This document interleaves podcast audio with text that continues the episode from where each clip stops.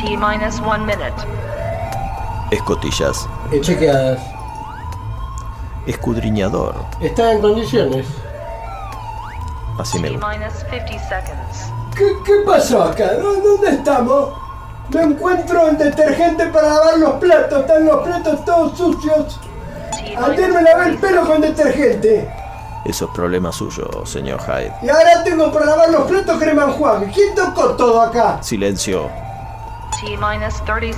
Temperatura de sala de máquinas. 85 grados. Cualquier cosa, 95 grados. Bueno, lo que dirá Edward, minus 20 95. seconds. Repelente de tiburones. Está en condiciones, ¿sí? Para salir. Repelente de marsopas. También. 10, La de la foca nada, ¿no? Porque nos vamos a bordear de foca nosotros. Silencio, hombre. Tome asiento. Eh, que, por favor, eh, mantenga el orden, Eduardo. 1. Atención. Ay, qué miedo me da esa parte. Buenas noches, esto es bairescityradio.com.ar. Esto es Cineficción Radio, el ciclo radial de revista Cineficción, una creación de Darío Labia y Juan Carlos Moyano. Cineficción Radio, conducido por Darío Labia y su amable anfitrión, quien les habla, Chucho Fernández. Nos acompañan en la operación técnica el querido Dr. Jekyll junto a Tony Bosikovich. La dirección artística y la puesta online es una realización de Edward Hyde. Diseño de sonido Pablo Sala.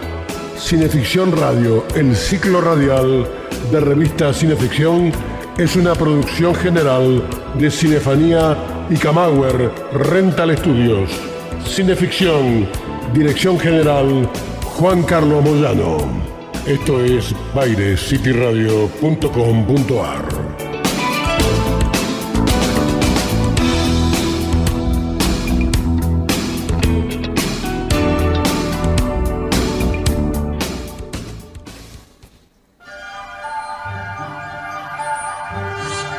Ah, ahora sí. Ahora, Ah, es, sí, ahora es otra cosa. Es otra cosa, sí. Estamos en inmersión. Estamos, estamos, estamos navegando todavía unos metritos, después hacemos inmersión. El señor Hyde se metió adentro, ¿verdad? No sé, no lo vi, no lo vi más. Bueno, si se ahoga va a ser una Problema pérdida, de él. una pérdida lamentable. Un problema de él. Bueno, maravilloso este segundo, este segundo programa acá en Baile, cityradio.com.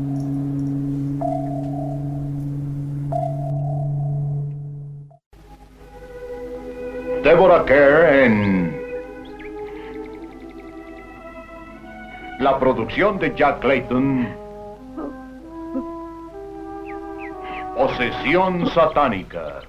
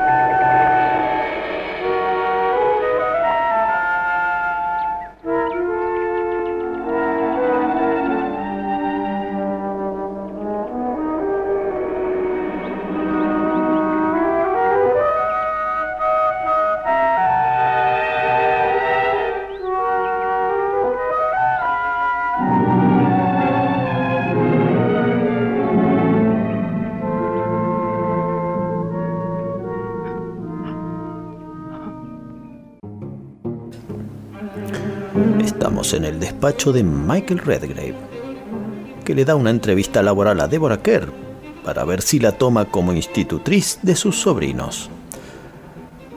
Pero su manera de probarla será con algo que hoy los jóvenes que están en la pomada denominan sincericidio. ¿Le puedo hacer una pregunta, señorita Giddens?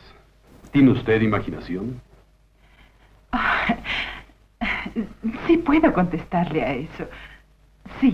Excelente.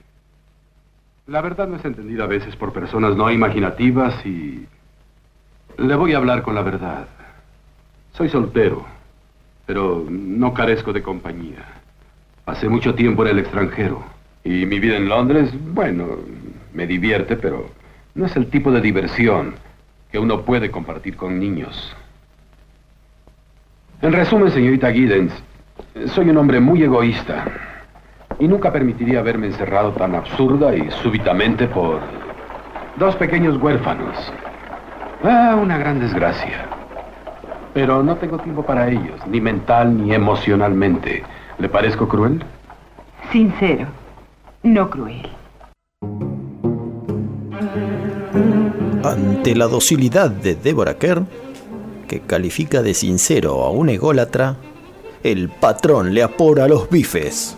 Durante varios años, los pobrecillos Miles y Flora, hermosos nombres, ¿verdad? Solo me han tenido a mí. Bueno, pobrecillos. Necesitan algo más que un tío lejano. También necesitan más que una institutriz. Necesitan afecto, amor, algo que les pertenezca y, y a quién pertenecer, claro. Y usted, señorita Giddens, creo que es esa persona. Señor, usted se da cuenta de que este sería mi primer empleo, ¿verdad? ¿Y eso qué significa? Si yo confío en usted y usted en mí. Se lo explicaré. La persona a quien contrate deberá aceptar el asumir plena y absoluta responsabilidad. No deberá molestarme para nada. Nunca. Ni una queja, ni una consulta, ni una carta. Simplemente deberá hacerse cargo de todo y... y dejarme en paz. ¿Qué me responde usted?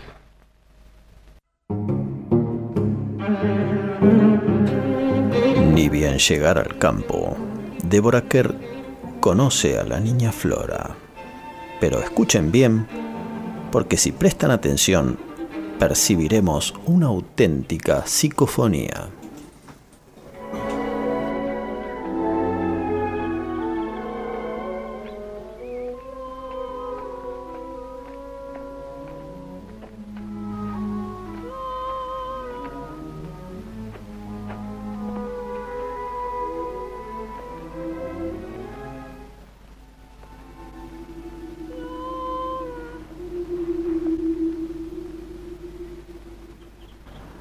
¿No lo oíste? Alguien gritaba tu nombre. No, no lo creo. Yo no oí nada. ¿No te llamas Flora? Soy la señorita Giddens. Sí, lo sé. Es mi nueva institutriz. He estado esperándola. ¿Le tiene miedo a los animales? Mm, Bueno, depende de qué animal. ¿Por qué? Porque tengo uno en mi bolsa y tiene deseos de conocerla. En ese caso haré una excepción. Su nombre es Rupert. Ah, una tortuga. Nos queremos mucho. Sí, ya veo, son buenas amigas. Es verdad. ¿Cómo explicaría a los fantasmas un niño? Veamos este pequeño ejemplo de la niña Flora antes de irse a la cama. Ángel de la guarda, dulce compañía, no me desampares ni de noche ni de día. ¿Por qué no puedes, Rupert, dormir conmigo? Pues porque podrías aplastarla. ¿Aplastar a una Termina de tortuga? rezar, Flora. Si despierta, si muriera antes de despertar, llévate mi alma, Dios mío. Amén. Señorita Giddens, ¿a dónde se llevaría mi alma, Dios? ¿Al cielo? ¿Estás segura? Sí, desde luego, porque eres una niña muy buena. Pero, ¿y si no lo fuera? ¿Dejaría mi alma vagando aquí en la tierra? ¿No es lo que les pasa a algunas personas? ¿Qué fue eso? Está sufriendo el pobrecillo. Es un animal. Tenemos que fingir que no lo oímos. Es lo que la señora Gross siempre dice. ¿Fingir? Así no se imagina uno cosas. Llega Miles, proveniente del colegio, y rápidamente se dedica a lo que mejor sabe hacer, manipular. Todo está igual. Ah, como esperaba estas vacaciones. ¿Vacaciones? Tenía deseos de ver a la señora Gross, a Flora y a usted. Flora me escribió diciéndome que iba a venir. ¿Tuviste un buen semestre en el colegio? Mira, Miles, ahí está el lago. ¡Qué alegría estar de vuelta!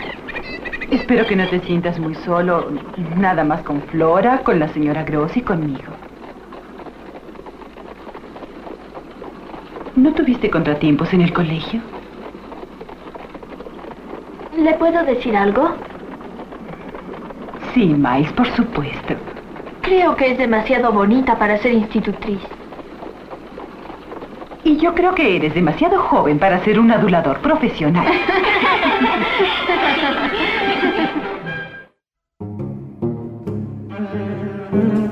Y ahora llevamos a los niños a pasar la tarde frente al lago.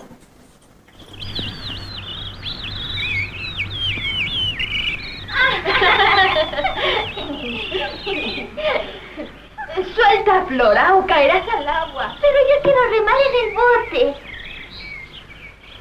Sabes que no puedes hacerlo. Señorita Giddens, dígale a Mike que me deje remar. Eso haré cuando seas un poco mayor. Es muy pesado para ti ahora. Bueno, no importa. Además tengo mi propio bote.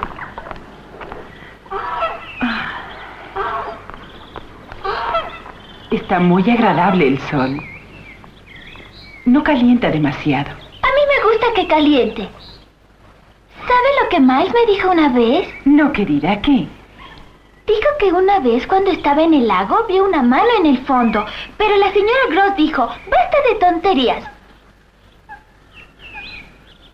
Señorita, ¿las tortugas saben nadar? No, Flora. Eso me suponía. Flora, ¿dónde aprendiste esa canción? No lo recuerdo muy bien.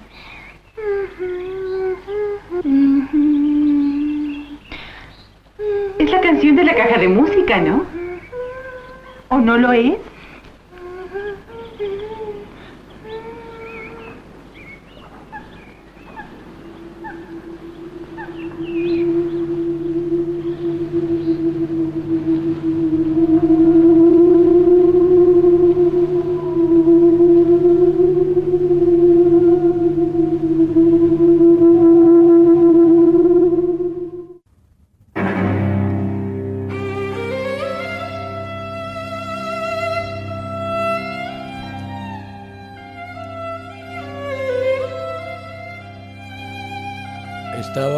En la orilla del lago y como últimamente habíamos comenzado a estudiar geografía, el lago era el mar de Azov. De pronto en esas circunstancias tuve la sensación de que al otro lado del mar de Azov teníamos a un interesado espectador. La manera en que me di cuenta fue de lo más extraña, es decir, aparte del hecho mucho más extraño de la misma aparición. Porque yo era en el juego alguien que podía sentarme y lo hice. En el viejo banco de piedra que dominaba el estanque. Y en esa posición de pronto, sin ninguna visión directa comencé a tener la certidumbre de la presencia a la distancia de una tercera persona. Los viejos árboles, los espesos matorrales, proyectaban una agradable sombra en aquella hora cálida y tranquila. No había en el escenario ninguna ambigüedad como tampoco la había en la repentina convicción de que con solo alzar los ojos vería a alguien al otro lado del lago. Recuerdo el esfuerzo que hice para no moverme hasta que estuviera completamente tranquilo y haber decidido qué hacer en tales circunstancias. Había un objeto extraño a la vista, una figura cuyo derecho a hacer acto de presencia negué, instantánea y apasionadamente. Analicé con cuidado las posibilidades diciéndome a mí mismo que nada era más natural, por ejemplo, que la aparición de uno de los sirvientes en aquel lugar, o la de algún mensajero, el cartero o el mozo de alguna tienda del pueblo. Pero aquel ejercicio mental tuvo muy poco efecto sobre la certidumbre que ya poseía, incluso antes de haberlo visto, acerca del carácter y la actitud de este visitante.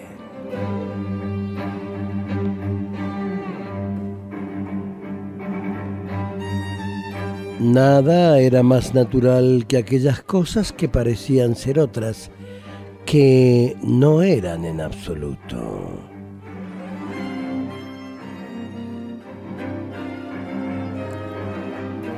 De la verdadera identidad de la aparición me aseguraría tan pronto como el pequeño reloj de mi coraje marcase el momento adecuado.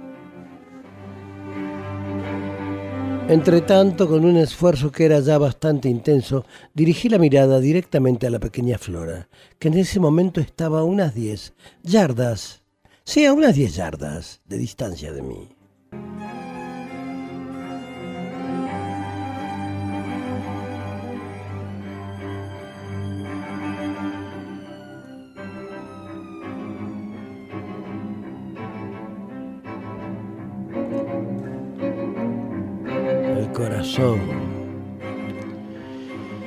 El corazón se me había detenido por el asombro y el terror que me produjo pensar que ella también pudiera verlo.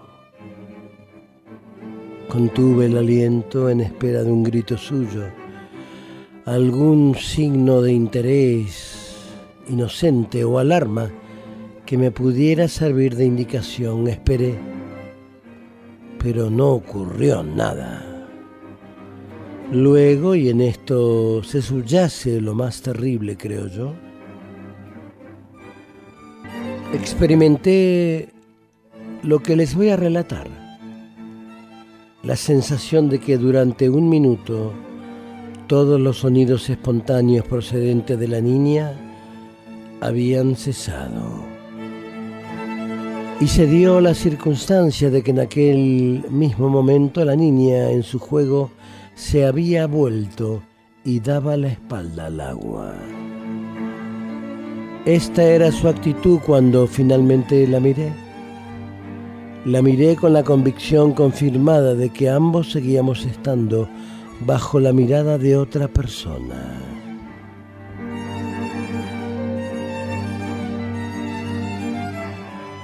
Ella había recogido un pequeño trozo de madera con un estrecho agujero que evidentemente le había sugerido la idea de buscar otro fragmento que pudiera servirle de mástil y hacer así un barquito. Observé que estaba intensamente ocupada tratando de colocar el palo en su sitio.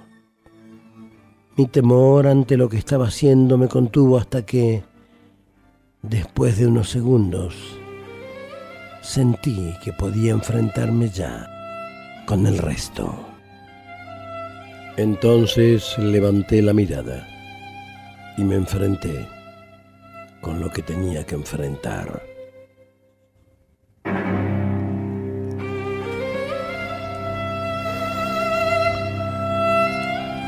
Y la pregunta obligada, ¿qué es lo que vio la institutriz? Es uno de los rasgos más maravillosos también de la novela corta Otra vuelta de tuerca de vida a la descriptiva y metódica pluma de Henry James. Un espectro, por definición, es una aberración de la luz. Entonces novela y película nos invitan, nos coaccionan a decidir si los fantasmas que ve la institutriz están en su mente o bien son entidades desencarnadas que podrían poner en peligro a los niños. En medio de estas pujas psicológicas en nuestro cerebro se desata un turbión de sensaciones. el patrón narcisista, la señora Gross y los chiquilines. Todo contribuirá para que en las siguientes dos horas veamos, oigamos y sintamos a los fantasmas. Somos Chucho Fernández y Darío Labia y estamos por enfrentar la vigésima Cineficción Radio.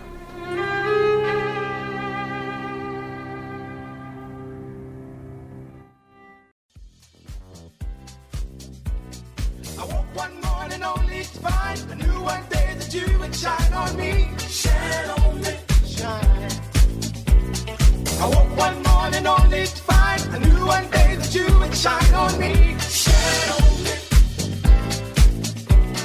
I woke one morning only to find a new one day that you would shine on me. Shine on me. I woke one morning only to find a new one day that you would shine on me. I wanna thank you for shining.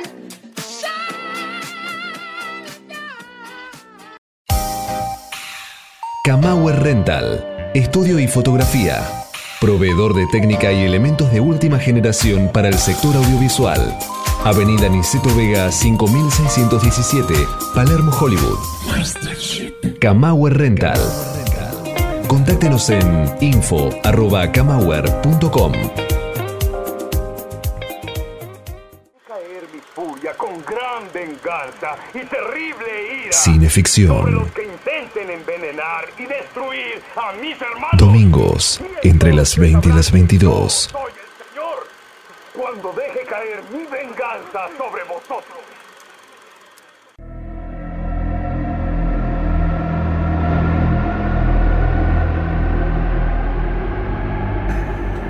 Estás escuchando Cineficción Radio, acto segundo por BaireCityRadio.com. ¿Cómo le va, querido camarada Chucho? A mí me va muy- Me preguntaron a mí cómo me va. ¿Se puede eh, retirar? Una falta de Ah, respeto. pensé que me estaban hablando. Como dijeron camarada. ¿Por qué No, no? camarada me dicen a mí, ustedes le dicen de otra manera. Dígale que no sea impertinente. Sí, pues no, no, no quiero llevarme mal con él porque no, en esta etapa no, que quiero estar en otra cosa. ¿En Eh, otra cosa? Sí, en- no, en otra cosa. sí. Eh, Arrancó con una cortina que pensé que iba a arrancar con un relato profundo. Escu- escuchemos un poco. A Sí. ver. A ver, arriba. Jekyll suba. Pinche. Esto es tremendo, ¿eh? Estamos escuchando Presagio Mm, ¿De? Monseñor Tony Bosikovich. Que sí, de nuestro presbítero amigo. Sí, sí. Es papable, ¿sabe, no? Eso usted lo dice, pero yo no estoy. Es papable. Todavía. En cualquier momento. Es que tienen que hacer la fumata. Ah, no, ah, no sé. Tienen que hacer la fumata y Sí. reunirse los, los, Ya vemos papa. los obispos. Sí. ¿Verdad? Sí, no sé, yo tengo temor porque es papable, papable. Yo creo que les pasa el trapo a todos. A los, a los demás obispos. Sí, sí, sí, porque sabe toda la historia de ellos, ese es el tema. Pero todavía tiene bastante vida nuestro papa, ¿o sí? ¿O no? No, no, hace falta ser viejo para ser papa, ¿eh? Las profecías de San Malaquías que todos Mm. en alguna u otra época de nuestra vida hemos leído. Yo tengo una tía que hace unas profecías peor- peores que la de San Malaquías. Bueno, pero San Malaquías dice que el último papa va a ser de color. De color, sí. De color, sí, sí. De verde a lo mejor es. No sabemos de qué ¿De color. cuál color? Eso, eso no lo podemos Bueno, saber. cuénteme cómo anda. Sensacional. En este nuevo programa, el vigésimo Mm. de Cineficción Radio, Por bairecity.radio.com. Baile City En Radio, nuestro horario habitual de 20 a 22 horas. 20 a los días 22 domingos. horas, los domingos. Se repite Por eh, GDS Radio Mar del Plata. Pero eso la radio, que nos une. eso es los sábados de 21 a 23. Pero acá en Baile City Radio, Mm. ¿cuándo se repite? Los lunes en la madrugada, los lunes, los miércoles y los viernes de 0 a 2. El amigo Tony Bosikovich pincha Cineficción Radio y la pone al aire. O sea que está casi toda la semana propalando Sí. la palabra. Sí, somos casi como Telenoche Investiga, nosotros estamos todo el tiempo. Eso me hace recordar que tenemos algunas recomendaciones. Sí, hablando de Telenoche Investiga, sí. Vamos a recordar a la querida Andrea Guerrero, que es quien hace el transporte de técnica y los elencos eh, a las distintas producciones cinematográficas que el cine argentino desarrolla. Pueden encontrar a And- a Andrea en su página de Facebook, Andrea Guerrero. Ella se va a ocupar perfectamente, tanto ella como Mónica, de llevar equipos y bueno, y elenco y personal técnico a la locación que le designen. Vamos a recordar a Anita también que nos prepara el catering, que nos da de comer. Ah, las delicatessen. de las delicatessen de Anita que degustamos todas las noches. Vamos a recordar al amigo, al querido Richard Wagner, a Richard Datú, que está ahora, eh, nuevamente eh, ha cambiado de local, Ah, maravilloso. se expande todo el tiempo. Ahora está en el local 3 eh, de la Galería Bond Street, ahí en el subsuelo. El que lo ilustra el cuerpo. El que me pincha y me dibuja, sí.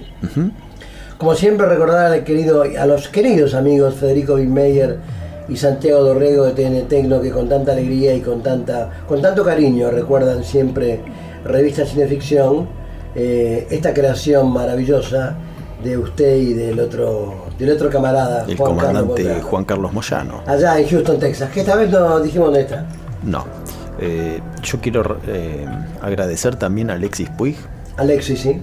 que hace unas semanas estuvo nuestro ilustrador. Pablo Canades, sí, nuestro ilustrador de cabecera, Pablo Canadé, estuvo llevándole los flamantes nuevos álbumes de fichas de horror. Sí, sí. Alexis siempre, siempre, desde hace varios, Es otro gran difundidor de nuestro... varios eones, que cada vez que tenemos algún lanzamiento, él nos invita. Sí, sí, sí, es un gran amigo también de Alexis Puig. Y un beso a su mujer, la gallega, que la quiero mucho. Cultura Pop los sábados de 18 a 20, Claro, cómo no. Y la gallega ahí con Beto Casela, como siempre. como siempre. Bueno, hoy tenemos un programón, pero no apto para personas cardíacas. Ajá. Usted sabe, Sí. porque hoy tratamos el tema de los fantasmas, especialmente en la obra de Henry James Ajá. y de un autor que ahora en breve, en el siguiente bloque, vamos a mencionar. Y también vamos a tener una entrevista internacional, como ¿Con ya quién? es ocasión, ¿Con con uno de nuestros grandes amigos, que es Juan Carlos Vizcaíno, desde Ajá. Alicante, España. Muy bien. Así que, si el doc... Un momento, ¿qué sucede detrás? ¿Qué pasó? El señor Hyde.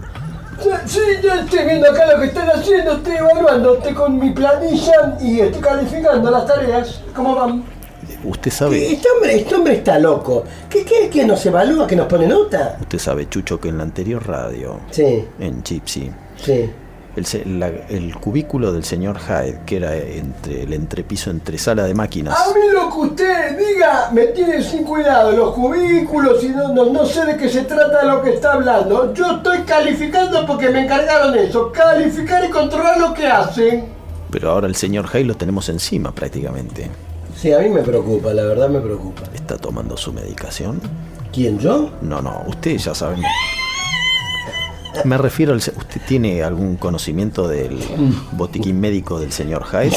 Sí, lo conozco. Sería interesante que nos Sí, cercioremos. menos el agua de los floreros toma de todo. Se- Tendríamos que cerciorarnos de que Sí, toma psicotrópicos, en el horario del programa esté medicado, porque si no estamos Mm. al aire y él Yo interviene. creo que tendría que estar medicado cuando soltamos amarras, que es la parte más, digamos, eh, compleja de todo esto, ¿no? En los antiguos submarinos, cuando un tripulante Mm. Sí. Se ponía infumable, Eh. lo metían como castigo. Infumable, que la Real Academia Española reconoce ese término. Se ponía intenso. Lo Sí. ponían como castigo dentro del. ¿A sa- ¿De la dónde? Y Sala de torpedos, dentro del. O sea, de la lanzadera. una lanzadera vacía. Obviamente nadie apretaba el, el botón porque. El expulsor. No, no. Ya estar ahí dentro es una persona eh, nerviosa Molesta. o neurológicamente. Y ahí se calmaba perfectamente. Se calmaba o se calmaba a la fuerza. Era la vieja terapia, Era una vieja. En antes del psicoanálisis. siglos antes Mm. eran eh, saltar por la plancha. Ah, claro. Ahora es. eh, Sala de torpedos. Sala de torpedos. Muy bien. Esperemos que no tener que recurrir. A sala de torpedos tendrían que ir ustedes dos. Con el otro, con ese que está ahí ahora, ustedes tres. Buah, Está loco, este hombre está loco. pedimos disculpas a todos los Jekyll, oyentes. yo no sé qué espera usted para, para volver en sí, ¿eh? Vamos a la tanda. Sí, no, no nos olvidemos que si vuelve en sí, este no está. Vamos a la tanda. Vamos.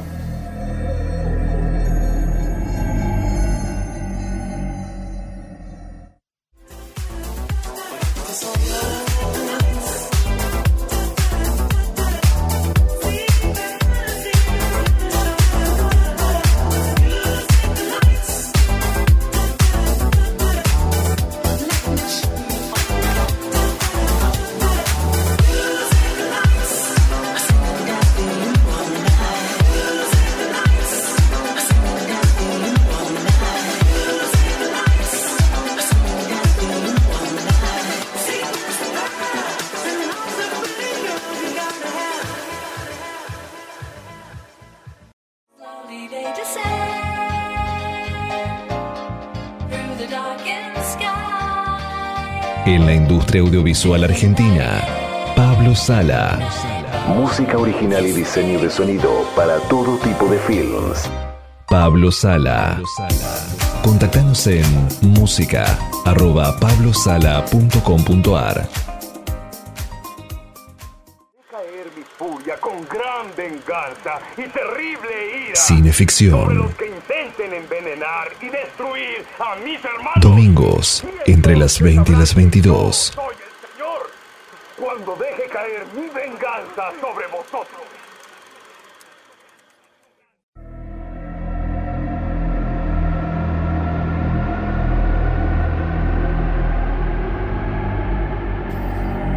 Cineficción Radio, en su acto tercero, por bairescityradio.com, tiene el placer y la gran satisfacción presentar una entrevista internacional. Hace décadas en la web cinefanía.com intervenía con frecuencia un joven cinéfilo desde Alicante, que poco después inauguraba su propio blog, Cinema de Perra Gorda, desde donde al día de hoy no solo ha publicado miles de reseñas, sino que ya lleva varios libros y es columnista habitual de la prestigiosa revista española dirigido por... Nos referimos al querido amigo Juan Carlos Vizcaíno, que además es adorador del cine fantástico. Querido amigo, te damos las buenas noches desde Buenos Aires. Es un grato honor tenerte en nuestro programa para hablar de cine. Muy buenas, queridos Darío Labia y Chucho Fernández. La verdad es que podemos estar muy contentos de, que hoy día las redes alenten a, bueno, a potenciar la amistad, a romper las fronteras y sobre todo a hablar sobre cine, ya que me dirijo a vosotros de Alicante, de España, muchísimos miles de kilómetros de distancia. Queremos saber cuáles son las claves fantásticas del film de Jack Clayton, Suspense, que el público argentino conoció nada menos que como posesión satánica, es decir, The Innocents. Me preguntáis sobre The Innocents, aquí mm, mal titulada en España como, como suspense, entre, entre paréntesis, entre exclamación. Y hay que decir que es una película que se gesta en un, en un periodo de gran febrilidad creativa en el conjunto del cine mundial. Estamos en, ese año entre 1960 y 1961, entre esos dos años, en donde a mi juicio se produce una cosecha insuperable de obras maestras en el cine. Podríamos hablar de, por ejemplo, El Buscavidas de Robert Rosen, El apartamento de Billy Wilder, Desayuno con diamantes de Blake Edwards, La Dolce Vita de Fellini, Sábado, Noche, Domingo, Mañana de Karel Rey, La evasión de Jas Becker, Las novias de Drácula de Terence Fisher, Espartaco de Kubrick, Peeping Tom de Michael Powell, Tempestad sobre Washington de Otto Preminger. Es decir, mm, en esos dos años hay una producción a mi juicio jamás igualada en la historia del cine, de, gran cine. Entonces, eh, bueno, es, fruto de esa, de esa creatividad que tiene el cine mundial y que permite aflorar en, en los diferentes géneros cinematográficos. También, evidentemente, ese, ese- ese periodo es un periodo, como para todos los géneros, un periodo brillantísimo para el cine fantástico y de terror a nivel mundial. Y vaya que sí. Y al incluir en esa enumeración al film de Terence Fisher, que representa al cine de la Hammer, automáticamente pensamos en el género que nos convoca, ¿verdad? Podemos decir que bueno, la Hammer Film está en, en su periodo mm, de esplendor, está ya funcionando la escuela ita- italiana del terror. Es el año de, la caída de la casa Asher de Roger Corman, del péndulo de la muerte también, en el año 61, de la máscara del demonio y Mario Bava. Es decir, que estamos en una producción del género extraordinaria, en donde unas corrientes y otras se van, se van influenciando hasta, hasta dar un corpus mm, de insuperable calidad. Yo creo, mm, parece ser que Jack Clayton cuando decide realizar Suspense, voy a decir el título español aunque no me guste demasiado, tuvo el interés de ofrecer una muestra de, género con personalidad propia. Este era su segundo largometraje, el anterior era Un lugar en la cumbre, una de las primeras películas del free cinema inglés. Y parece ser que eligió realizarla en blanco y negro para distanciarla de, ese color tan fuerte que caracterizaba la- las producciones de Hammer Films. Eh, cuando se realiza esta película, hay que decir que se adapta, es evidente que es una adaptación de la novela de Henry James, Otra Vuelta de Tuerca, pero se toma fundamentalmente la obra teatral que surgió a partir de esa novela, una obra que escribió William Archibald y que en los años 50 se, se representó. A la hora de elaborar su guion, eh, su principal valedor fue Truman Capote. Eh, que por cierto ese mismo año había dicho el guion de. Bueno, se había adaptado su, su famosa novela para hacer Desayuno con Diamantes, ¿no? Claro. Truman Capote al parecer incidió de manera muy especial en la, la represi- represión sexual de, de su protagonista. Otro de sus guionistas fue John Mortimer, pero al parecer se limitó a una parcela ma- menos significativa de la película, en- especialmente a la hora de, de adaptar y formalizar determinados diálogos. Hay que decir que la película se produce por la Centu- 20th Century Fox. Bueno, ya hay oyentes reclamando cómo puede ser de la Fox si esta es una película británica. Y les informamos que todos los estudios británicos, incluyendo la Hammer, dependían de los estudios Mayor de Hollywood para la distribución en los Estados Unidos. De lo contrario, no había película. Y así era la cosa. Por eso, Fox fue la que distribuyó oficialmente The Innocents. Ahí me gustaría destacar un detalle muy, muy significativo a nivel personal como aficionado, destacar el altísimo nivel de los títulos surgidos estos, esos años, final de los 50, primero de los 60, por parte de la Fox, que están realizados en blanco y negro. Mm, a lo largo del tiempo he podido ver magníficas películas de las cuales quizá Suspense sea su máximo exponente, pero podríamos hablar de Hijos y Amantes de Jack Cardiff, que es una, obra maestra también poco, en su momento muy exitosa, pero que con el paso del tiempo ha sido olvidado. Podemos hablar de Convulsion, de Richard Fleischer, aquí titulada Instinto Criminal, etc. Hay una serie de películas que tienen un marcado sello por estar mm, realizadas, plasmadas en un blanco y negro muy cuidado y en el formato panorámico. Eh. Es curioso y, y- y en esa corriente se, se incluye Suspense y también algunos otros títulos de la Fox rodados en, en territorio británico. Que decir que su presupuesto fueron 450.000 libras, no fue un presupuesto muy- excesivamente elevado. caro. Y su estreno eh, recaudó 1.200.000 dólares en- entre Estados Unidos y Canadá. Nada mal. Cuando se estrena a finales de 1961, Suspense en su momento pues no, no fue especialmente bien recibida.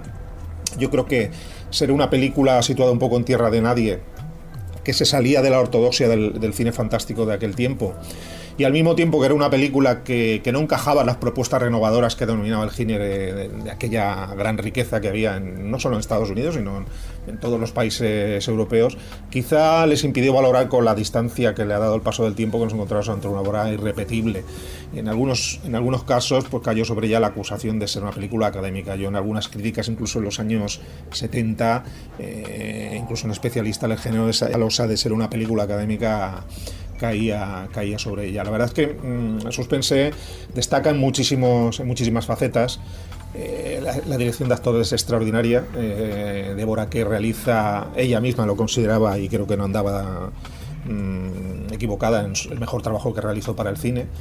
¿Quién podría olvidar a Deborah Kerr en Cuo Vadis o La Noche de la Iguana? Yo no. Eh, es una interpretación excepcional y aparte de Deborah Kerr, que es una de las mejores actrices que ha dado el cine y a lo mejor es una figura extraordinaria. Hay que fijarse en esta película sobre todo eh, la ambigüedad de su mirada, una mirada frágil al mismo tiempo llena de deseo. Eh, a veces eh, la cámara de Clayton y la fotografía de Francis hace que los ojos de Kerr sean el auténtico cristal en el que se, se transmiten sus pensamientos, sus obsesiones y su- los temores de, de su, su personaje. Otra, otro factor fundamental es la iluminación en blanco y negro de, de Freddie Francis. En aquel momento realmente era uno de los fotógrafos británicos de mayor prestigio. Aquel año se había llevado un Oscar a mejor fotografía en blanco y negro por Hijos y Amantes de Jack Cardiff, la Sí, película que he citado sí, antes. ni, a- ni hablar. Eh, fotografía tiene una turbiedad visual. Parece ser que con Jack Clayton experimentó mm, no pocos elementos técnicos que favorecieron la, la- la personalidad visual de, de- de la película, que le da una, una capacidad de insinuación grandísima que transmite físicamente esa sensación inquietante y opresiva de, de sus casi inaprensibles cualidades, porque es una película que, que- que está llena de ellas. La- la vemos- aunque la hayamos visto muchas veces, nos seguimos inquietando por esa secuencia en las que la señora Giddens recorre los interminables pasillos por la pensión durante la noche con el candelabro, o esas secuencias en las que está en solidaria, es decir, eh, tiene una fuerza visual extraordinaria. Evidentemente a ello también cabe señalar lo sugerente de su banda de sonido, Claro. en las secuencias de exteriores potenciando esas, esos elementos amenazadores, esas, eh, detalles inquietantes y las secuencias de exterior donde la expresión de la naturaleza se hace casi palpable y donde subraya yo creo que también esa sexualidad reprimida de, de- de la protagonista. Y bueno, para muestra, basta un botón.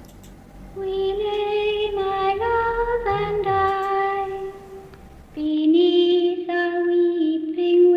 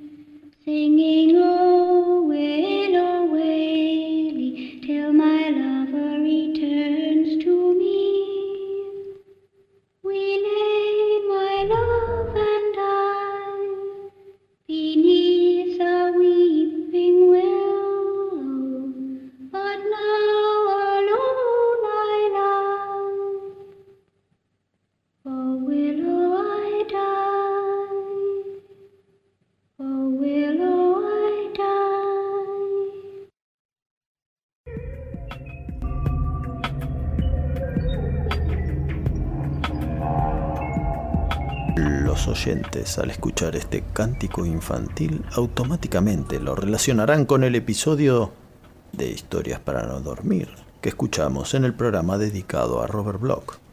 En The Innocents, los niños pueden estar siendo poseídos por una pareja de adultos fallecidos, aunque nosotros vemos el caso a través de los ojos de Deborah Kerr, y al principio no creemos hasta que creemos, ¿verdad?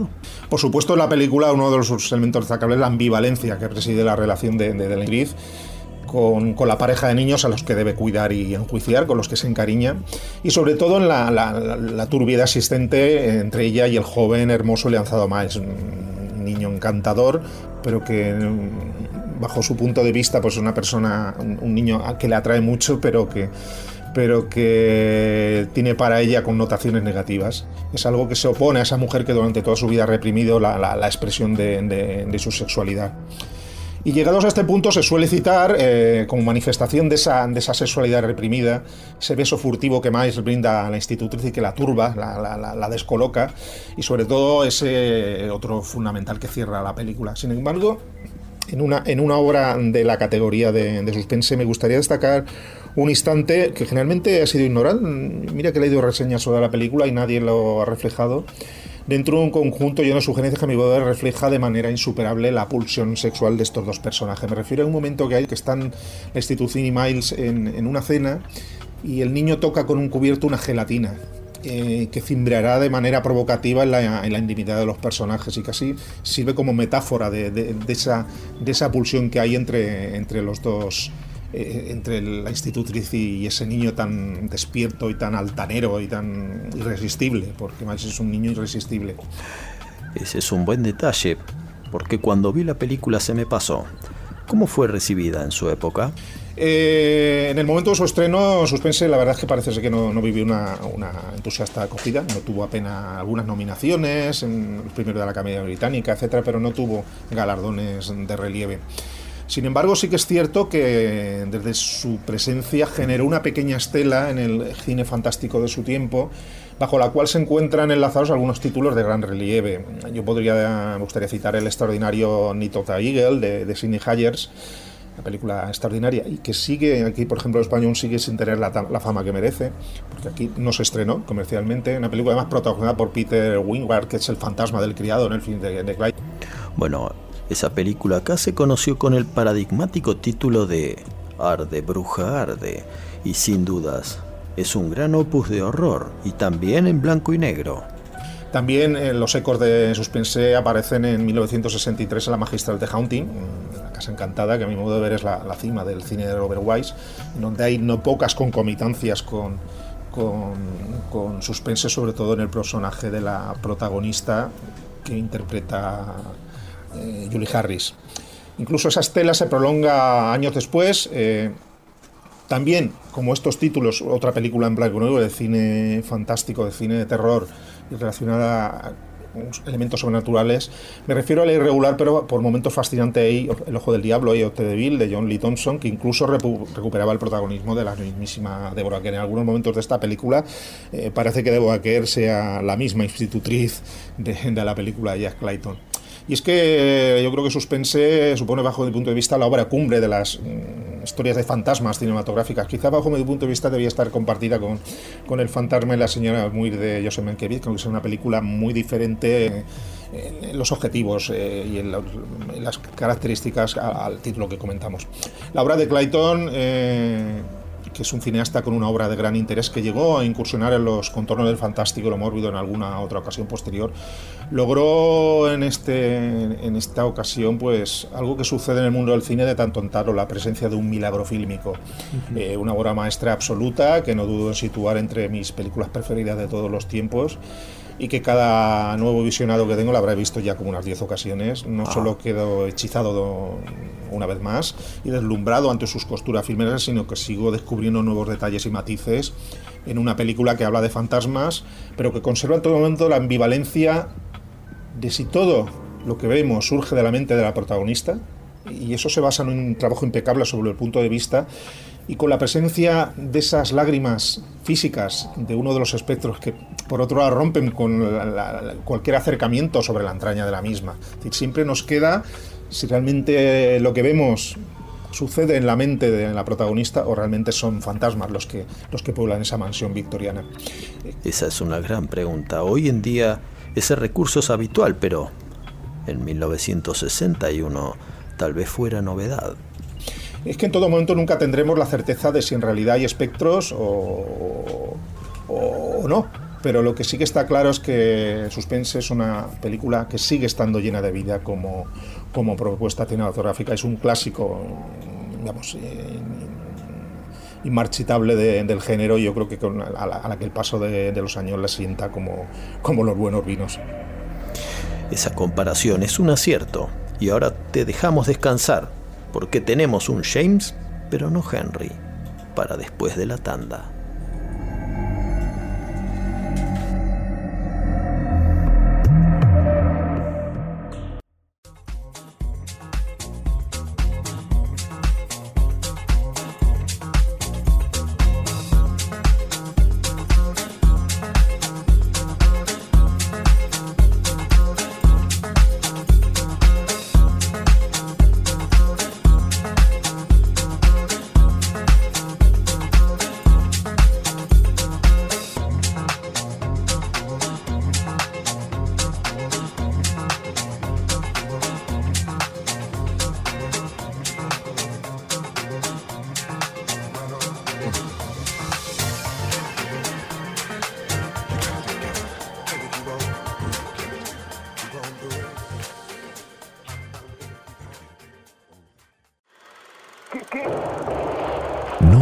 Intimidar por el cine y los matones de Marcelius Wallace. Cineficción, para estar bien informado y esquivar todas las balas. Para adquirir cineficción, consulte en cinefanía.com.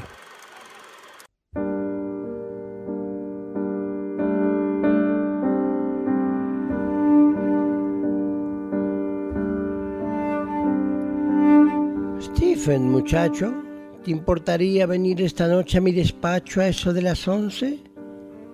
Hasta esa hora estaré ocupado.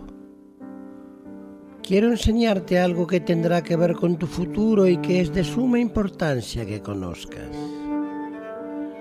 No se lo digas a la señora Bunch ni a nadie de la casa, y será mejor que subas a tu habitación a la hora de costumbre. He aquí una nueva emoción que añadir a su vida. Permanecer levantado hasta las once, oportunidad que él de ningún modo dejaría escapar.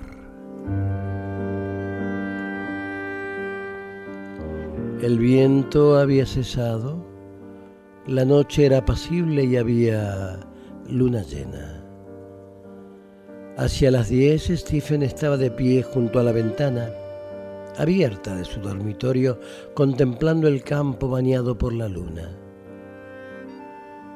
Pese a la serenidad de la noche, aún no se habían sosegado los misteriosos pobladores del distante bosque.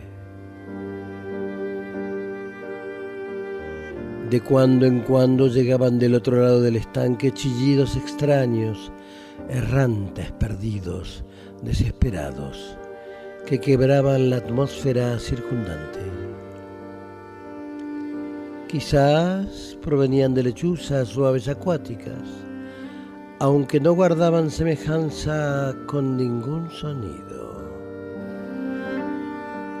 ¿Acaso se estaban acercando? Unos momentos después resonaban de la orilla más próxima de la laguna y ahora parecían conmover los arbustos. Luego cesaron. Pero justo cuando Stephen se disponía a cerrar la ventana y volver a la lectura de Robinson Crusoe, vio al sendero de grava que se extendía entre la casa y los parques y advirtió dos figuras detenidas. Eran las figuras de un muchacho y una niña. Estaban el uno junto al otro y tenían los ojos elevados hacia las ventanas.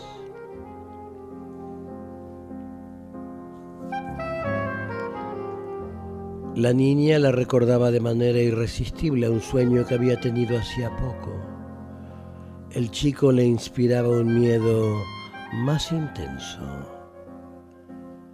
Mientras la niña permanecía quieta, casi sonriente, con las manos cruzadas sobre el pecho, el chico, de figura delgadísima, cabello negro y ropas desgarradas, alzó las manos como en un gesto amenazador de ansia voraz e insaciable. La luna iluminó sus manos casi traslúcidas y Stephen vio que las uñas que la luz atravesaba eran terriblemente largas.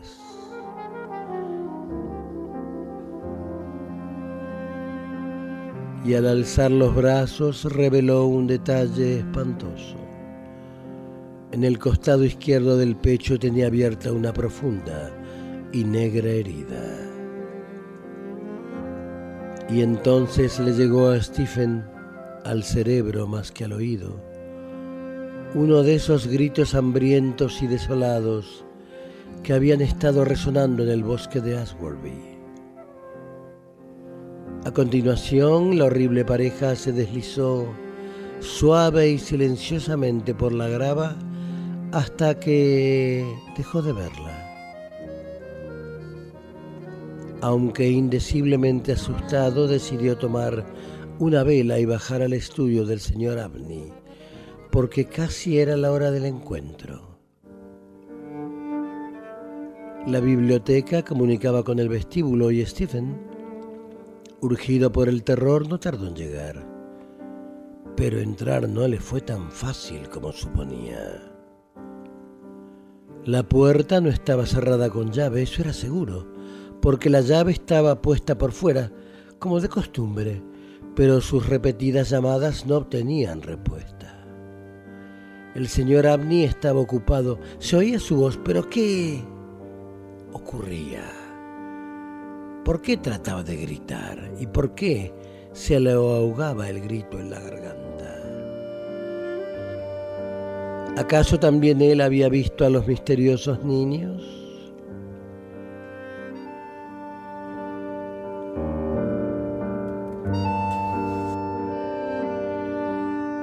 Estás escuchando Cineficción Radio, cuarto acto, por bairecityradio.com. Recién Chucho nos narraba un pasaje de Corazones Perdidos, una de las historias de fantasmas de un anticuario, de Montague Rhodes James. Director de colegio, bibliógrafo, estudioso de la paleografía y de los evangelios apócrifos, Emmer James no es recordado por ninguno de estos útiles oficios que desempeñó a lo largo de su larga vida activa, sino por un hobby que tenía, sentarse con sobrinos y familiares chicos a narrarles historias de fantasmas.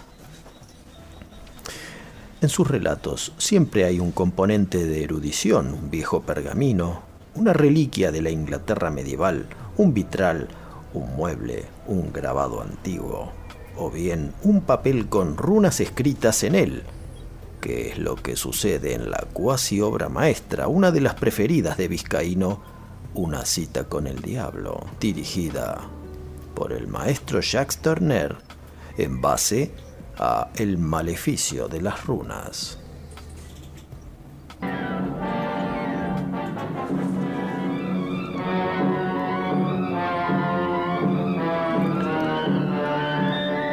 El nigromante Carswell trata de engrampar a Dana Andrews con un listón de papel con runas escritas en él.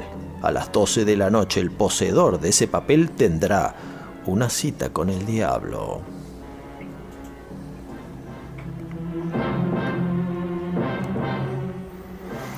Esta escena clásica del cine, que ocurre en una playa de maniobra ferroviaria, nos muestra a Carswell dándose tardía cuenta de que Dan Andrews lo engrupió y que aún tiene el papelito en su bolsillo.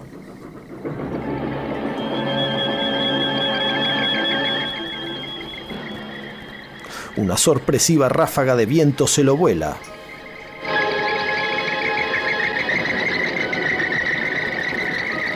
Carswell va tras él. Debe recuperarlo y entregarlo a Dan Andrews, de lo contrario, el victimario se convertirá en víctima.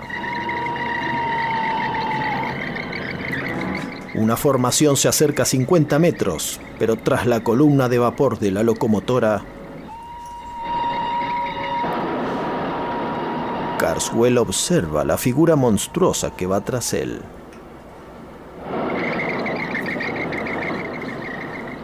Uñas, dientes, ojos desorbitados, pelos. ¿Qué hacer ante un demonio ancestral? ¿Correr? ¿Para qué?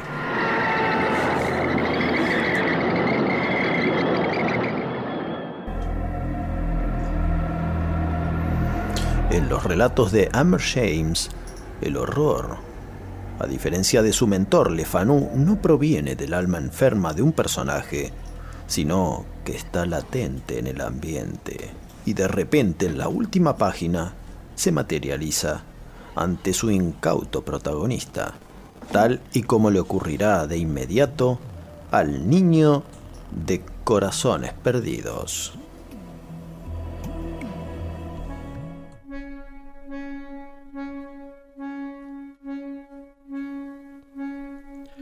De repente todo quedó en silencio y la puerta se dio al forcejeo frenético de Stephen. Sobre la mesa del escritorio del señor Abney se descubrieron ciertos papeles que explicaron a Stephen Elliot lo ocurrido cuando tuvo edad suficiente para entenderlos. He aquí los pasajes más relevantes. Esa creencia general entre los antiguos, de cuyo saber en esta materia he tenido experiencias que me inducen a creer en sus afirmaciones, que merced a determinados procesos que nos puedan parecer bárbaros, el hombre puede alcanzar una muy notable expansión de las facultades espirituales, que por ejemplo absorbiendo la personalidad de cierto número de individuos se puede lograr un total dominio sobre las fuerzas elementales de nuestro universo? Hay constancia de que Simón, el mago, podía desplazarse por el aire, hacerse invisible o adoptar las formas que quisiera en virtud del alma de un niño al que, para utilizar un término calumnioso, había asesinado.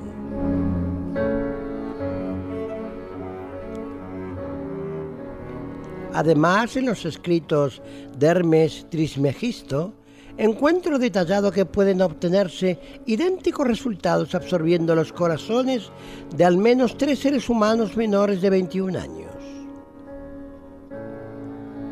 A comprobar la veracidad de esta fórmula he dedicado la mayor parte de los últimos 20 años.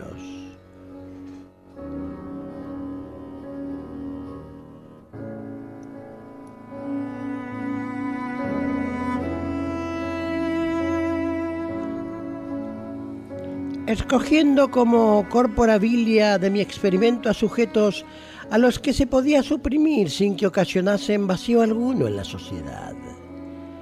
La primera fase la llevé a cabo eliminando a una niña gitana el 24 de marzo de 1792. La segunda mediante la supresión de un vagabundo italiano llamado Giovanni Paoli la noche del 23 de marzo de 1805. La víctima final, por emplear un término que repugna sobremanera a mi sensibilidad, será mi primo Stephen Elliot. Su fecha será este 24 de marzo de 1812. La mejor manera de lograr la absorción es extraer primero el corazón, en vivo, reducirlo a cenizas y mezclarlas con medio litro de vino tinto, preferentemente oporto. Conviene guardar ocultos al menos los restos de los dos primeros sujetos. Un cuarto de baño en desuso o una bodega sirven perfectamente a este propósito. Puede que el componente psíquico de los sujetos, que la terminología popular dignifica con el nombre de fantasmas o espectros, ocasione alguna molestia, pero un hombre de talante filosófico concederá muy poca importancia a los débiles esfuerzos de esas naturalezas por descargar su venganza. Pienso con la más viva satisfacción en la existencia prolongada e independiente que el experimento me conferirá, si tiene éxito. No solo poniéndome fuera del alcance de la pretendida justicia humana, sino eliminando prácticamente la perspectiva misma de la muerte.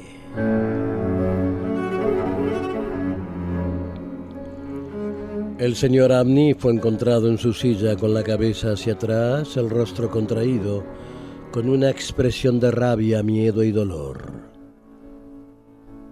En el costado izquierdo tenía abierta una herida terrible que le dejaba el corazón al descubierto. No tenía sangre en las manos y el largo cuchillo que había sobre la mesa estaba intacto. La ventana del despacho estaba abierta Tal vez ingresara un gato montés que le infringiera semejante herida. El dictamen del forense fue que el señor Abney había muerto víctima de alguna alimaña. Pero la lectura de los papeles que acabo de citar llevarían a Stephen Elliot a una muy diferente conclusión.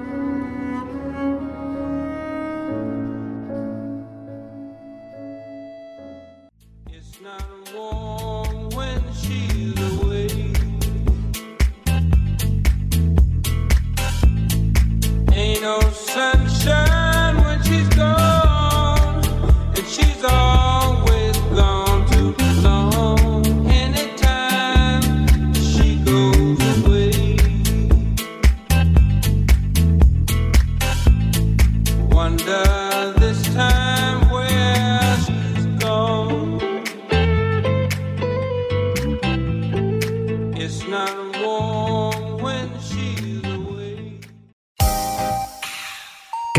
Rental, estudio y fotografía.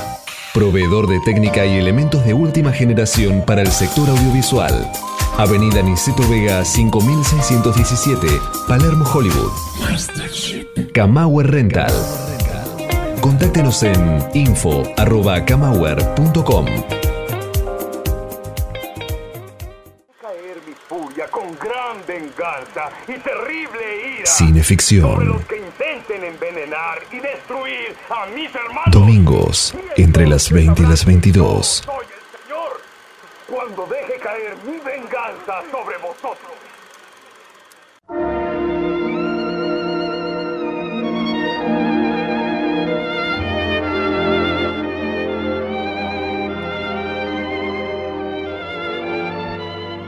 Cuando regresé a la mañana siguiente, la criada me condujo directamente a través de la sala, que como el día anterior se veía en perfecta perspectiva, con algo más de luz.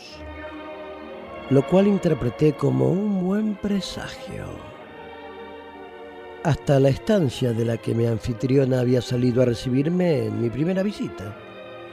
Era una habitación amplia y antigua con frescos en los techos y una extraña y solitaria figura, sentada junto a una de las ventanas.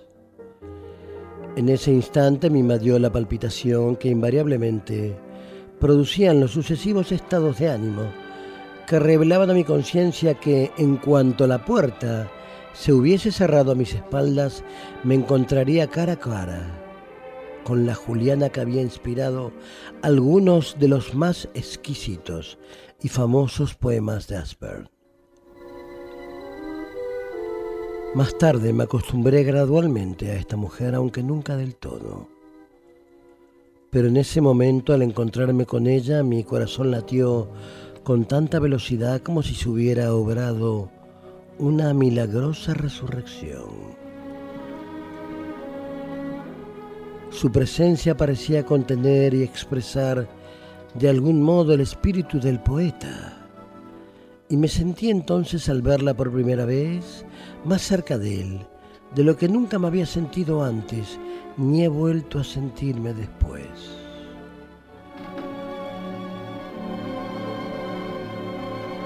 Sí recuerdo el orden en que se desencadenaron mis emociones. Incluso el curioso y leve temblor que se apoderó de mí al comprobar que la sobrina no estaba. Había llegado a sentirme razonablemente seguro ante la señorita Tina el día anterior, y el hecho de verme a solas con la terrible reliquia de su tía, por más que hubiese anhelado aquel encuentro, a punto estuvo de arrebatarme todo el valor. Me resultó muy extraña, literalmente una resucitada. Luego la observé un poco mejor y percibí que en realidad no estábamos cara a cara, pues la anciana había cubierto sus ojos con un horroroso velo color verde que era casi como una máscara.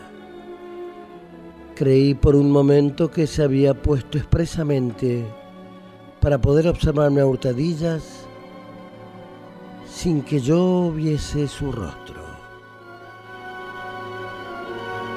El velo le confería además una apariencia cadavérica, como si detrás acechase la cabeza de un muerto, la divina Juliana transformada en una sonriente calavera.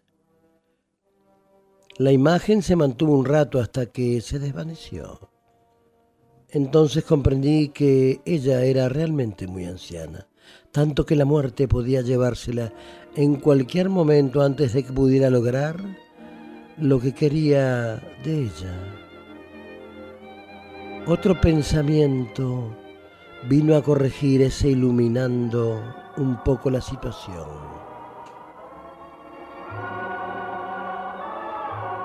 Podía morir a la semana siguiente, podía morir mañana, y cuando esto ocurriera yo me abalanzaría sobre sus papeles entre tanto allí estaba, sentada sin moverse y sin hablar.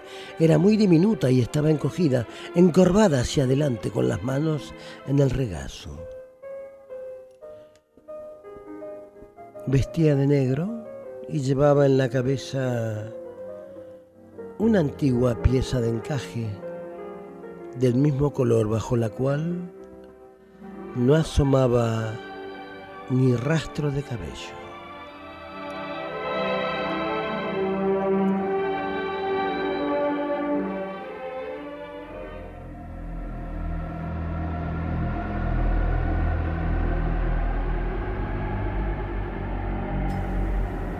Estás en Cineficción Radio, acto quinto, por bairecityradio.com.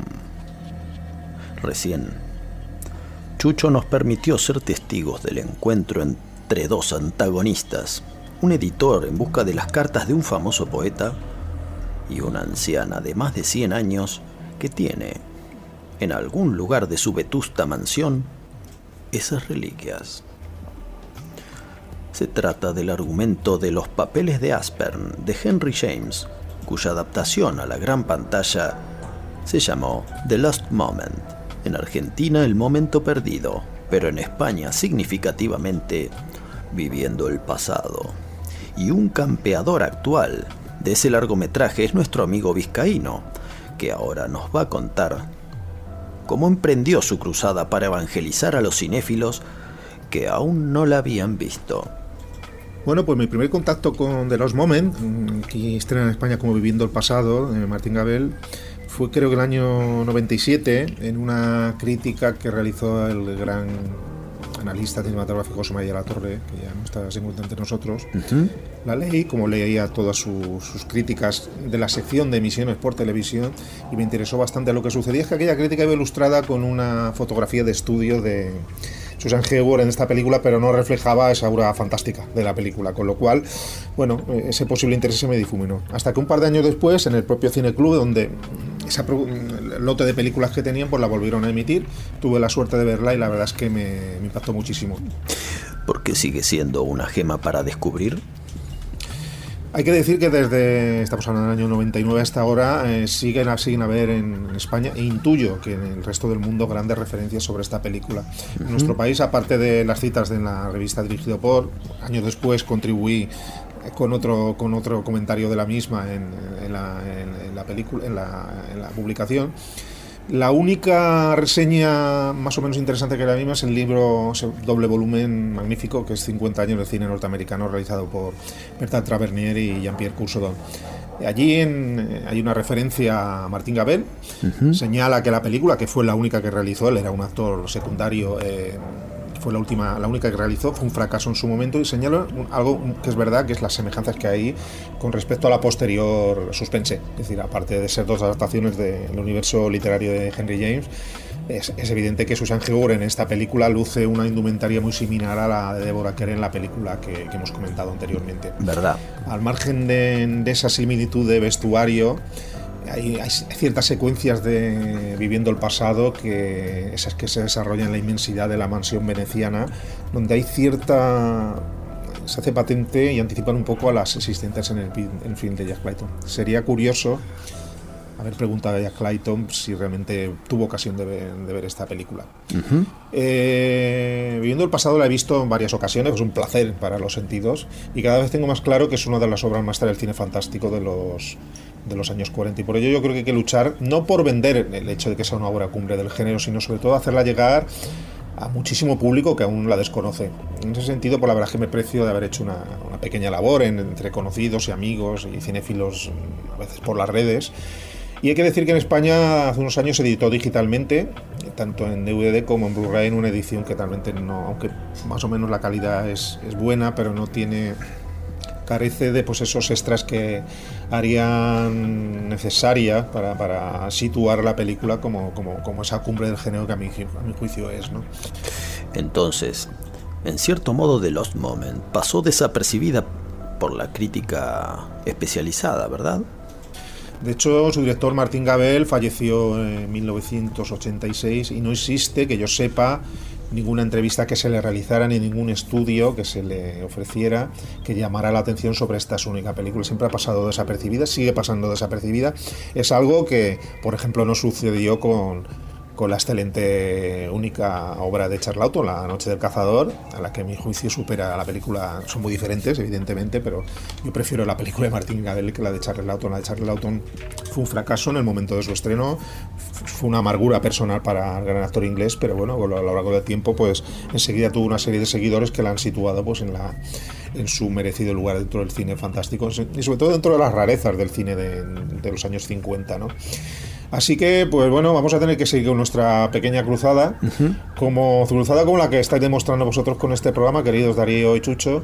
Os envío un saludo muy fraternal de España. Muchísimas gracias por haber contado conmigo. Sabéis que me tenéis a vuestra disposición y nada, eh, a seguir, a seguir comprando ese cine del pasado. En, en- seguro, seguro que aún siguen habiendo muchísimas buenas y grandes películas por, por redescubrir y situar definitivamente en su lugar, en su lugar realmente merecedor de ello. ¿no? Así que un abrazo muy grande y hasta la próxima.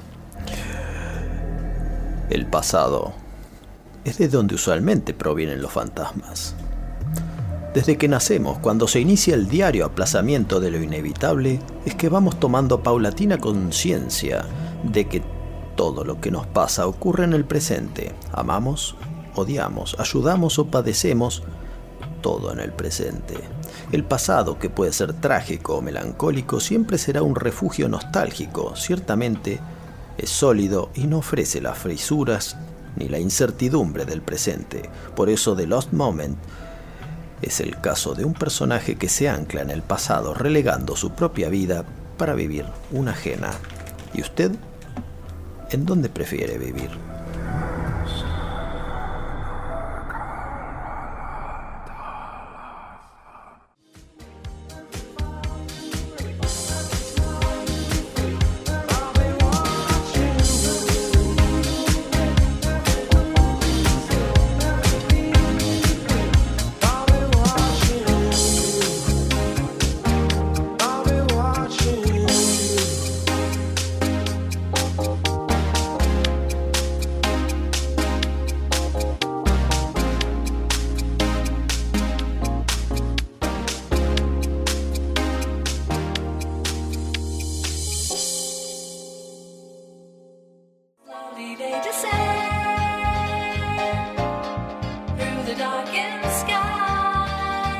En la industria audiovisual argentina, Pablo Sala. Música original y diseño de sonido para todo tipo de films. Pablo Sala. Contactanos en música arroba pablosala.com.ar caer mi furia con gran venganza y terrible ira Cineficción. Intenten envenenar y destruir a mis hermanos. Domingos, entre las 20 y las 22. Soy el Señor cuando deje caer mi venganza sobre vosotros.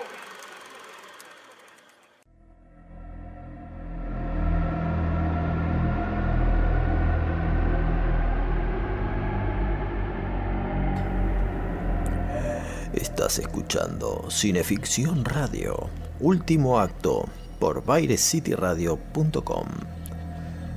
Volvemos a la mansión Bly, donde Deborah Kerr aún se está reponiendo del susto que se pegó frente al lago. Al principio, los niños parecían conversar con lo que podían ser los típicos amigos invisibles que acompañan toda niñez. Sin embargo, la cosa cambia cuando ella misma empieza a ver las apariciones. Existen dos, ¿lo sabía? ¿De qué me está hablando? Dos de esos abominables seres. Hoy, cuando fui al lago, a plena luz del día, vi la segunda aparición. ¿La segunda? Una mujer con un vestido oscuro. La señorita Jessel. Pero eh, si ella falleció hace poco menos de un año. Poco menos de un año. Poco menos de un año. Flora la vio también. Ella se lo dijo. No, por supuesto que no. Me mintió. Bueno, equivale a una mentira. Oh, señorita, no he sabido que los niños digan mentiras. ¿Por qué habrían de decirlas? ¿Por qué? Porque los dos se han puesto a jugar. O los obligan a jugar a un juego monstruoso. No logro entender cuál es el propósito. Lo único que sé es lo que está pasando. Veo que es algo furtivo. En absoluto secreto. Y que es indecente. Se lo aseguro. Debe creerme. Los niños corren un gravísimo peligro. Bueno, ¿qué vamos a hacer?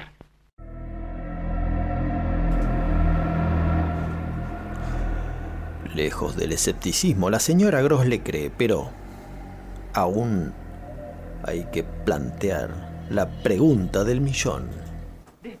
Averiguar qué es lo que estos engendros desean.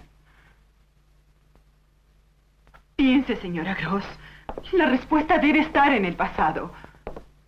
Quint y la señorita Jessel estaban enamorados. ¿Estaban enamorados o no? Amor. Bueno, tal vez ella sí lo llamaba, pero era más bien una enfermedad, una fiebre que deja el cuerpo quemado y seco. No había crueldad que no estuviera dispuesta a sufrir. Si la golpeaba a él, y yo vi cuando una vez la hizo rodar por el piso, ella lo miraba, como si adorara el peso de su mano. No había ni orgullo ni un poco de vergüenza. Se arrastraba hacia él de rodillas y él se reía de ella con esa risa salvaje que tenía. Recordarlo es muy penoso. Era una mala mujer, pero creo que no habría podido sufrir más. No deberíamos hablar de todo eso.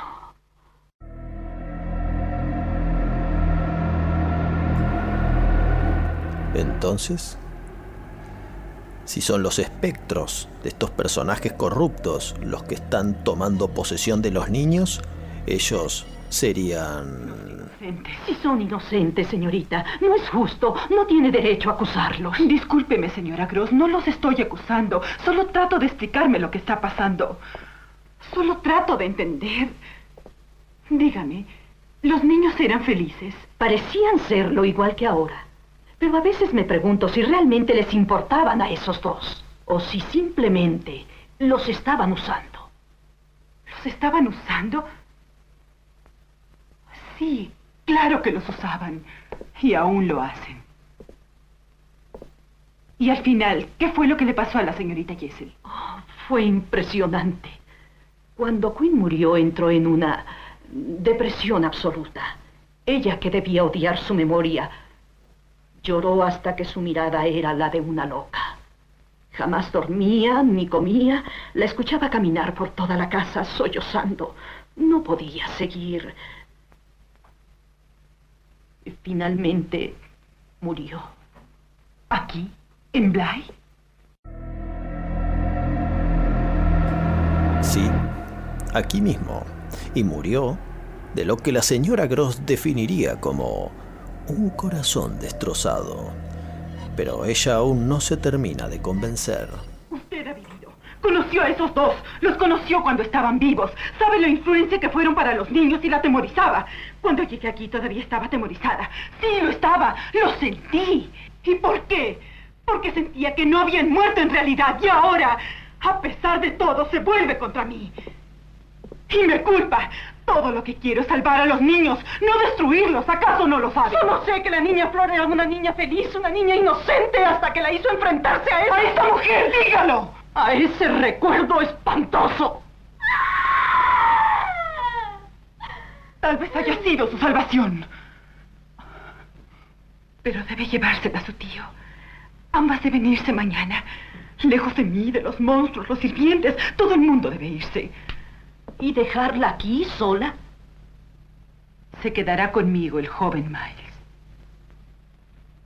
Estuvimos juntos hoy por la tarde, sentados frente al fuego. Él no dijo nada, pero quería hacerlo. Era como un péndulo, comprende. Y sentía claramente que se aproximaba a mí. Lentamente, lentamente. Oh, sí, deseaba revelarse ante mí para pedir mi apoyo y, y debemos darle la oportunidad. No puede entender eso. Después de hoy dudo que alguna vez pueda entenderla. Fue una crueldad. Y si está planeando otra crueldad. Pero liberar a un chico de una horrible pesadilla es una crueldad. Deborah Kerr dice que los miedos se resuelven enfrentándolos.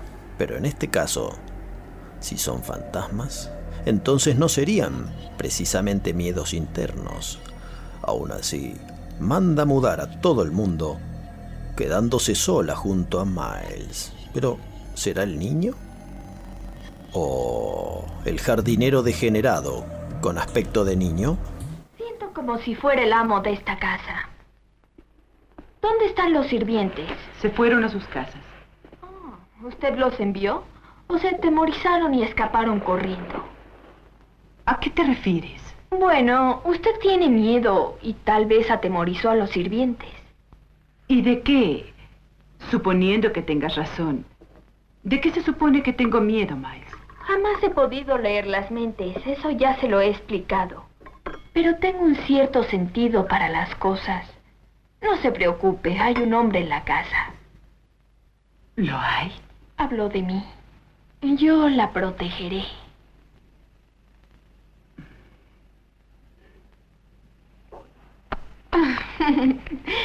Qué divertido. La casa para nosotros solos. Más o menos. Aunque eran los otros.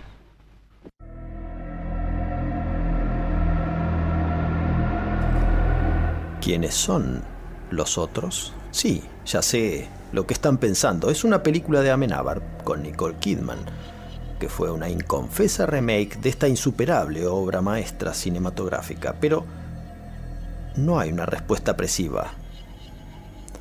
Tal vez sean los otros. O bien los miedos y represiones de una mujer que a los 30 años sigue virgen y que ha dejado de lado su vida personal y emociones para asumir este trabajo. Mientras les dejamos como tarea para el hogar que cada uno decida por sí mismo esta ardiente incógnita, cedemos la palabra a Chucho para que nos ofrezca como digno colofón Deja a los muertos en paz de Ernest Raupat.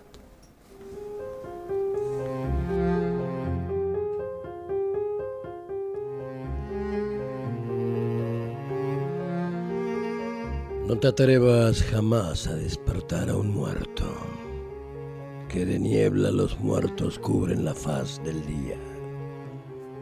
Pues ya sobre esta tierra ninguna luz envía lo que bajo la tumba yace pálido y yerto. Si una vez de la vida fue apartada una cosa, de la vida enemiga siempre va a resultar el necio que despierte al que en sueños reposa.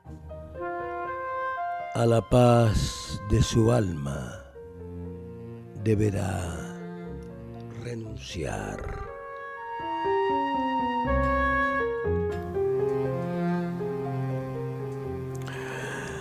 y los dejaremos en paz, pero solo por siete días más. Hasta la próxima. Cineficción Radio.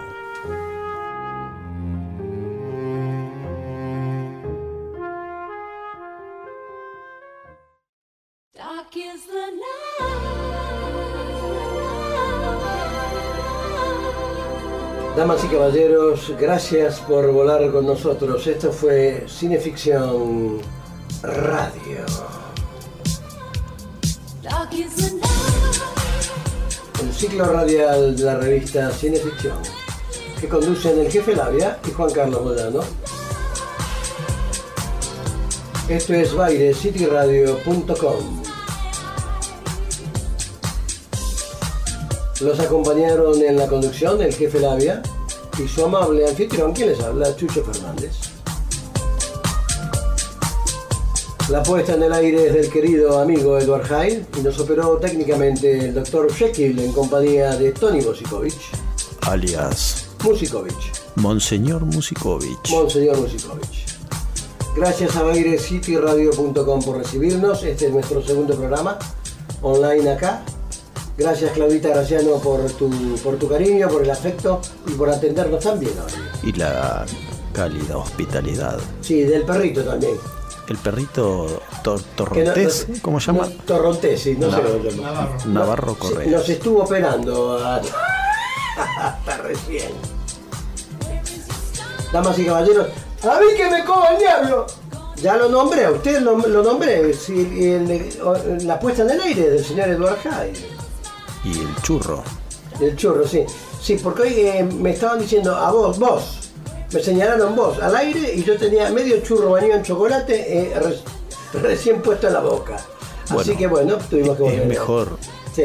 en nuestro métier. Sí. Es mejor meterse un churro Sí, en la que boca decir. que fumarlo. Ah, perdón. Bueno, eh, ¿la pasó bien usted? Se- ¿Está quemadito? Estoy bastante a gusto. En, ¿Está a gusto? En esta nueva, en esta nueva nave. Bien. Eh, damas y caballeros, eh, ha sido un gusto empezar este nuevo ciclo acá en bairescityradio.com. Queremos recordar que este programa es reprisado en la madrugada de los lunes, miércoles y viernes entre las 0 y las 2 y que también lo hace GDS Radio Mar del Plata los sábados entre 21 y 23 horas. Allí el amigo Guillermo San Martino reproduce los programas de Cineficción Radio. GDS Radio, la radio. la radio que nos une. No olvidemos que eh, revista Cineficción Radio es el ciclo radial de la revista Cineficción, que conduce desde Houston, Texas, Juan Carlos Moyano. Revista que llega a Chile, a Estados Unidos y ahora también a España, donde se ha presentado en el Festival Nocturno Madrid. Macanudo. Caramba, caballero, se nos acabó el tiempo. Querido, querido operador, querido Jekyll, diga algo más. Tenemos Ah, cierto. que recomendar, si usted tiene algún entrevero legal o alguna consulta Un de civil, a la doctora Soledad Suárez. Mi amiga Soledad Suárez. Sí, señor. Sí, sí. Y si usted tiene una idea, como usted bien sabe, A mis amigos de Yacona. José y Estanislao de Iacona, Estudio Iacona. Ahí uno va y registra ideas y Sí. obras y todo Usted, eso. si usted tiene una idea, lo más sano y natural es registrarla, porque si no Sí, viene sí, los cacos. y te la Chorean. te la sustraen. Te la sustraen. Caramba, caballero, se nos acabó el programa. Eh, macanudo todo. Gran abrazo, gracias a los nuevos oyentes de bailecityradio.com por recogernos en sus casas y por atendernos en estas dos horas que dura Cineficción Radio. Lléveselo, maestro, fuera del aire. Gracias.